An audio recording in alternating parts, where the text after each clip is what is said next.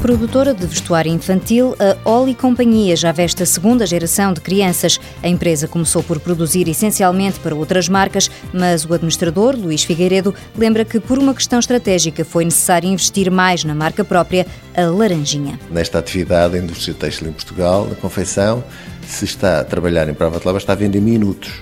E há sempre alguém que vende um minuto mais barato que nós. Portanto, nós eh, pensamos que o caminho teria que ser criar mais valia através da marca, de investir na marca, desenvolver o produto. Depois de consolidada a marca em Portugal, para crescer, a Oli Companhia teve que abrir fronteiras. Procuramos os mercados que nós sabíamos que teriam uma maior identificação com a coleção que então estávamos a produzir. Daí termos começado por estes países no sul da Europa, Espanha, Itália, depois fomos subindo um pouco e começamos também a criar redes para outros países. Na altura, os que nos começamos a trabalhar nessa época, estamos a falar no início dos anos 2000, no início da, da década anterior, foram Austrália e Estados Unidos. Atualmente a marca está presente em 24 países e a empresa tem 700 clientes espalhados pelo mundo, em lojas multimarca e ainda 5 lojas próprias em Portugal e Espanha, que são uma montra importante para obter feedback do mercado. Luís Figueiredo diz que com a crise na Europa, a Oli Companhia aposta em novos destinos. É abrir mercados novos, já o temos conseguido, temos a eh, Rússia, que foi um mercado que está a começar a funcionar, temos o México, onde estão a correr muito bem as coisas.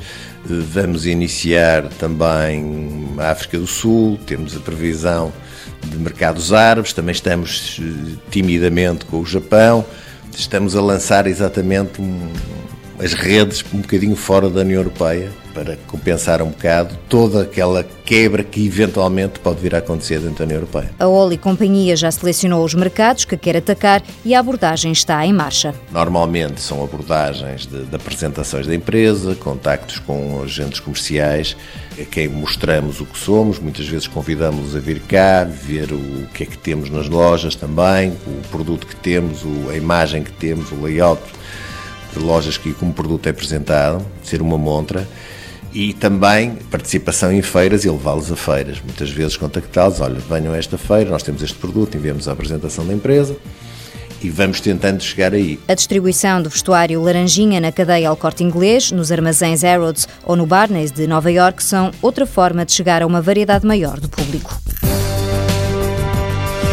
Poli Companhia Limitada, fundada em 1981, sede no Porto, detentora da marca Laranjinha, produz 500 mil peças por ano, 54% para exportação. 70 funcionários, faturou no ano passado 6 milhões e 100 mil euros.